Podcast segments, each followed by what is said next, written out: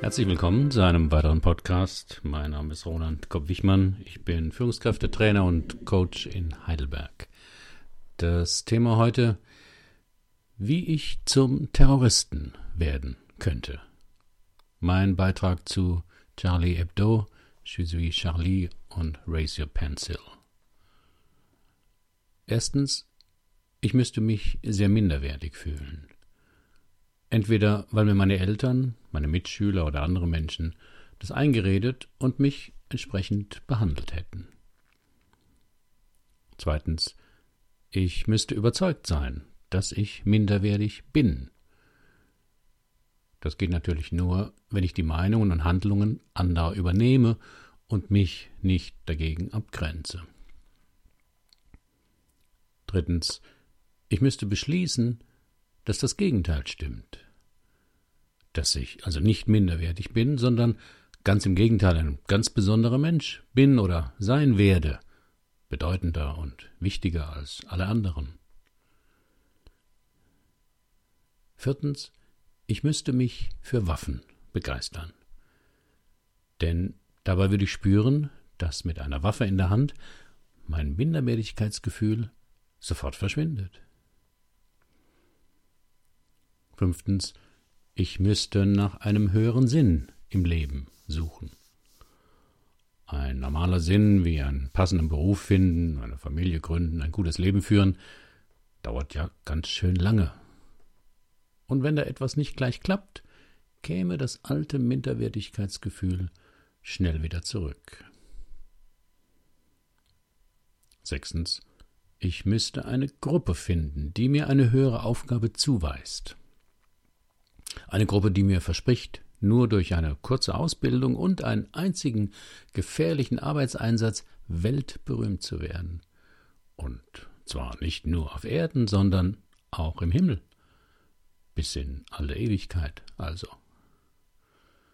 Siebtens, ich müsste glauben, dass ich sogar größer als Gott werden könnte. Statt klein und minderwertig zu sein, würde mein Selbstwert also praktisch ins Unermessliche steigen. Denn die Gruppe würde mir sagen, dass es Gott gefallen würde, wenn ich ihn durch meine Tat rächen könnte.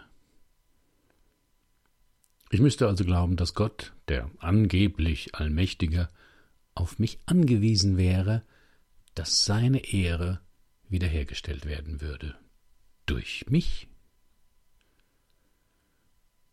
Mein Fazit Ja, so könnte es gehen, dass auch ich ein Terrorist werden könnte.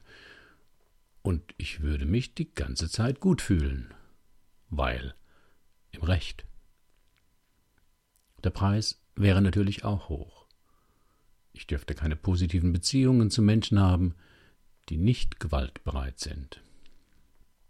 Und ich müsste anfangs aufkommende Zweifel an meinem Tun wegwischen im Dienst der großen Aufgabe, die das Schicksal für mich ausersehen hat. Glauben kann also ganz schön gefährlich sein.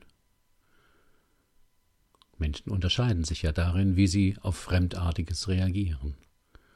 Egal, ob es fremde Menschen, Gewohnheiten oder Einstellungen sind, dabei gilt, je unsicherer ein Mensch in seinem Selbstwert ist, umso eher erlebt er etwas Fremdes als Bedrohung. Je sicherer ein Mensch in seinem Selbstwert ist, umso eher erlebt er etwas Fremdes als Bereicherung.